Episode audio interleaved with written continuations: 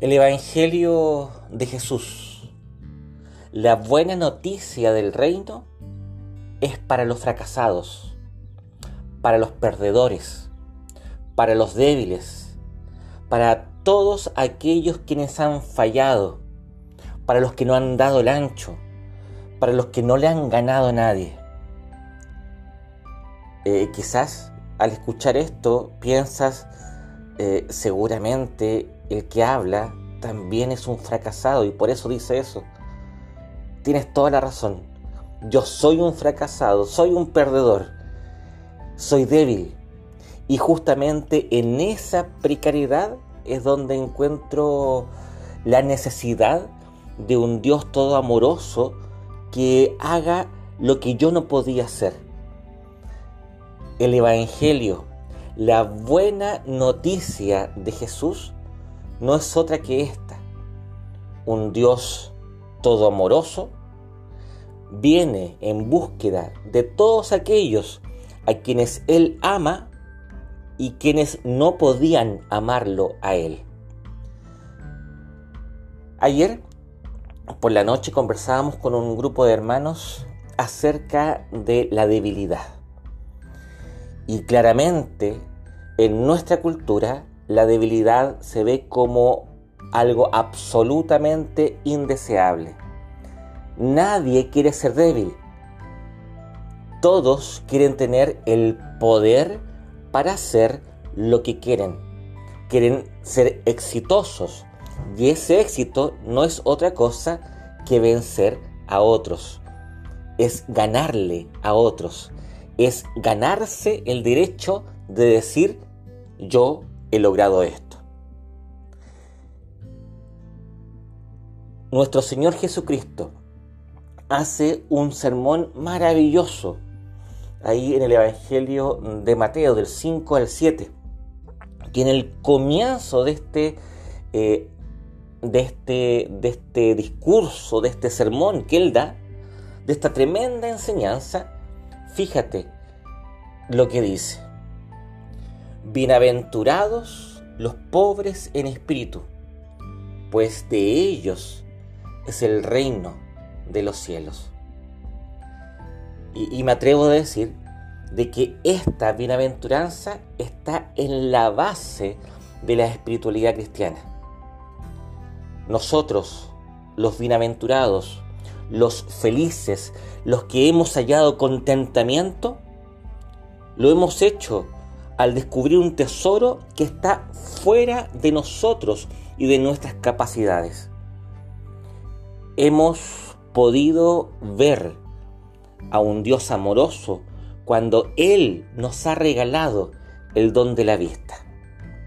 Hemos descubierto a Jesús como débil que se entrega en la cruz del Calvario. En definitiva, Dios ha decidido salvar a los pobres y a los incapaces, volviéndose Él mismo un pobre y un incapaz. Es interesante de que Jesucristo, habiendo hecho tantos milagros, resucitar muertos, alimentar a multitudes hambrientas, sanar enfermos, caminar sobre las aguas mm, de los mares, eh, Jesús habiendo hecho tantos milagros, no nos salva mediante ninguno de esos milagros, sino que nos redime a través de la locura de la cruz. La palabra de la cruz es poder de Dios. Y eso no le gusta a aquel que se considera a sí mismo como artífice de su propia felicidad. E-, este discurso molesta a aquel que se ha hecho a sí mismo, porque ha logrado vencer eh, a través de su fuerza y de su empeño, su industria, eh, lo que otros no habían podido alcanzar. Él es un visionario. Él es capaz de hacer por sus propias fuerzas. Jesucristo crucificado es un escándalo para los exitosos, que tienen su confianza puesta en sí mismos. En cambio, es una muy buena noticia para todos nosotros, quienes somos pobres y fracasados. No hay tesoro más grande que este. En definitiva, esta es la buena nueva del reino. Esta es la nueva propuesta de Dios. Eh, en definitiva, tiene que ver con la humildad, con la pequeñez, con el, desde abajo.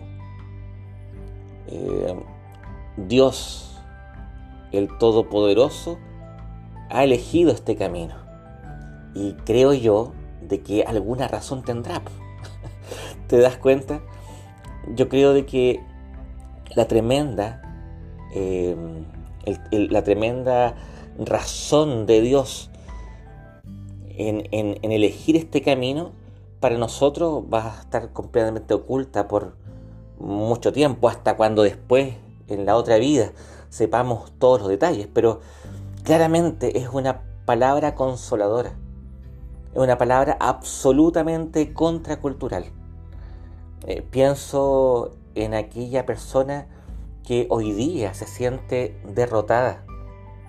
Pienso en aquellas personas que están enfermos o que por ser viejos se sienten inútiles en medio de esta cultura donde pareciera que la única forma de ser alguien es ser sano, joven, hermoso, eh, rico, educado, etc.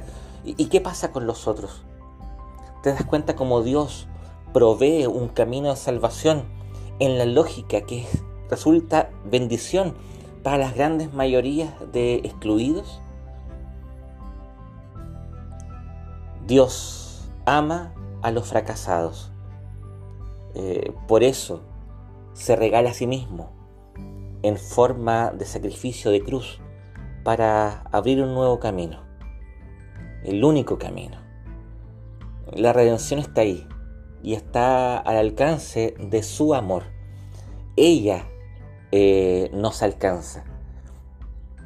El amor de Dios en Cristo Jesús es tan grande, es tan radical, es tan revolucionario que solamente aquellos que han puesto eh, una clara conciencia en su precariedad se saben necesitados de esta palabra de Dios.